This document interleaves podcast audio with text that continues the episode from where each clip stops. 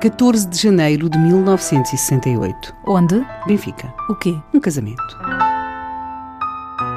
A envenenadora de Moimenta da Beira. Um casamento, Helena. Hoje há uma morte numa festa? Não, não, só há coisas boas. Eles são novos, ela tinha trabalhado até aquele dia como criada, ele é operário, alugaram um quarto para ir viver os dois. Parece um clichê, parece uma canção, mas não, é era mesmo assim. Na altura também era Sim, muito comum. Era, era. Jovens o, casais. O, o, padre acabou de abençoar na igreja de Benfica aquele jovem casal. Estamos em 68, não é? Portanto, na estrada de Benfica passavam os elétricos, passavam aqueles autocarros da carris de dois andares. Noutros tempos tinham passado as tipóias, as carruagens, mas agora, no tempo era uma das artérias mais animadas, uh, digamos que já de uma Lisboa já quase a chegar às suas periferias.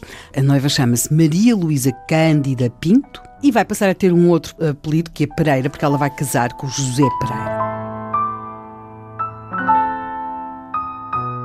Ela é uma rapariga que, como muitas outras, vem de uma aldeia, ela vem do Sátão, mas antes de chegar a Lisboa esteve a trabalhar uns anos, aí quase que uns 10 anos, como criada em Moimenta da Beira. Ela chegou a Moimenta com 13 anos, um bocadito mais, um bocadinho e menos. E agora tinha 20 e poucos? E agora tinha 20 e poucos. Ela depois veio para Lisboa e em Lisboa veio depois de Moimenta, veio para Lisboa e em Lisboa empregou-se exatamente em Benfica, numa zona de vivendas. Ela emprega-se como criada e é exatamente em Benfica que ela vai conhecer o José. É? Que era o que fazia? José? Era operário, operário fabril.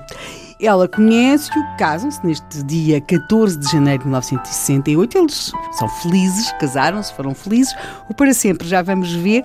Pelo meio aconteceram muitas coisas. Eles, uh, algum tempo, alguns meses depois, ainda em 68, eles um dia discutem e o José dá duas bufetadas. Mas discutem porquê? Ah, o que é que aconteceu? Uma trivialidade qualquer, pelo menos é assim que vão dizer, discutem, e ele dá-lhe duas bufetadas, mas arrepende-se e pede-lhe logo desculpa.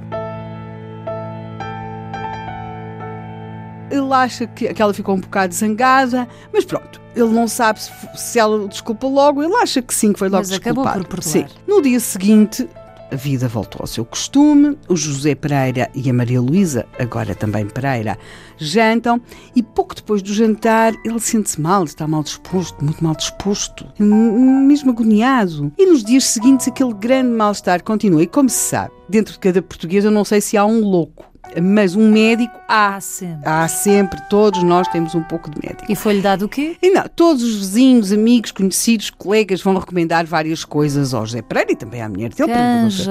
Não, várias coisas, que ele coma isto, que ele beba aquilo, que ele vá aqui, que ele vá acolá, que ele beba... Mas não foi ao médico.